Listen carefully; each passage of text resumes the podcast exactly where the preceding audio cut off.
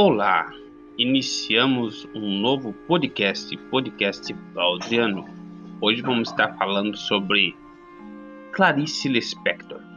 Clarice Lispector, ela tem uma, uma origem ucraniana. Ela nasceu no dia 10 de dezembro de 1920 e viveu até 1977.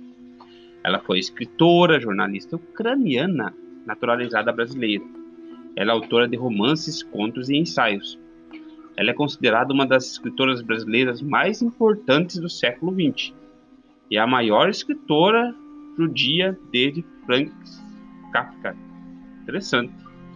A sua obra está repleta de cenas do cotidiano, de modo simples, com tramas psicológicas, é, reputando como uma das suas principais características a epifania de personagens comuns em momentos do cotidiano. Quanto à sua identidade nacional e regional, ela se declarava brasileira pernambucana.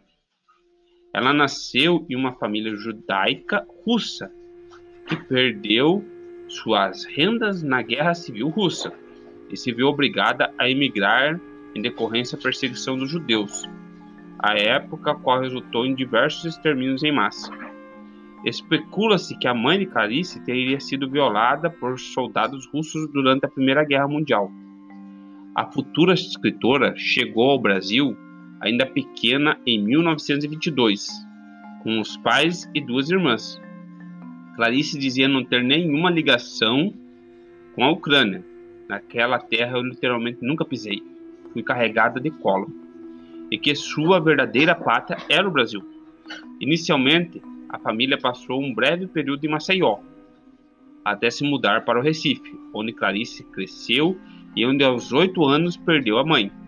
Aos 14 anos de idade, transferiu-se com o pai e as irmãs para o Rio de Janeiro, local em que a família se estabilizou e onde o seu pai viria a falecer em 1940.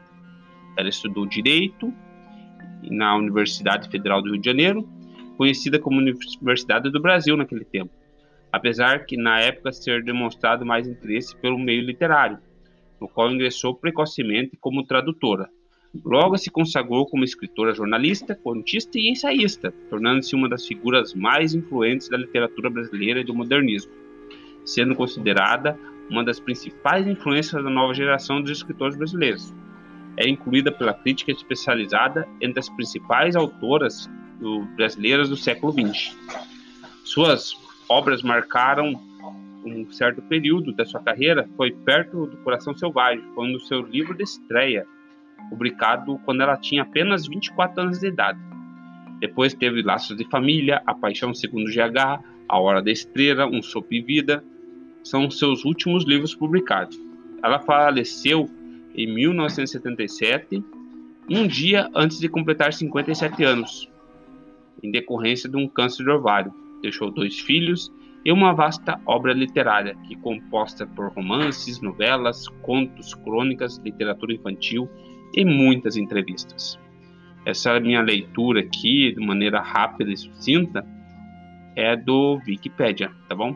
Deus que abençoe tua vida. Fique aí no podcast Valdriano.